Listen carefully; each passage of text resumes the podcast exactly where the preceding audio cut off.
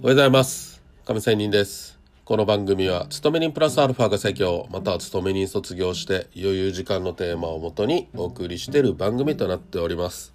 さあ FX の話をしたいと思いますがバイオリズムという話をしたいと思います。誰しもその人のバイオリズムというのがあると思います。トレーディングの場合もそうしたバイオリズムがあることを実感私はしております。あなたもどうでしょうか？私自身のバイオリズムをチャンスはまあ大体月に2度はやってくると考えたりもしますね。月間通して同じペースで相場に向かうんではなくてこの2度のチャンスのために、まあ、ある意味体力を温存するという視点を持つことは案外大切だと思っております。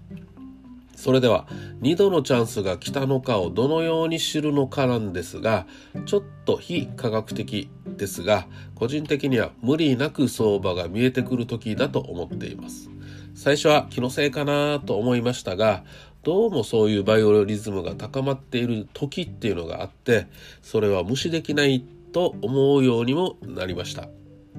そしてそうした局面が個人的には月に2度あるということを、まあ、知ったという感じなんですがそれが誰もが同じように月2回あるかということは定かではありませんが、まあ、皆さん各自のバイオリズムは必ずあるはずなのでそれに気づくと結構相場を張るのにも役立つものと個人的には思ったりもします。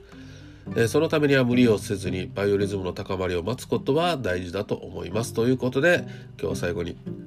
えー、バイオリズムという話。知性感情体の変化の周期性という話でした。それでは今日も良い一日を。See you!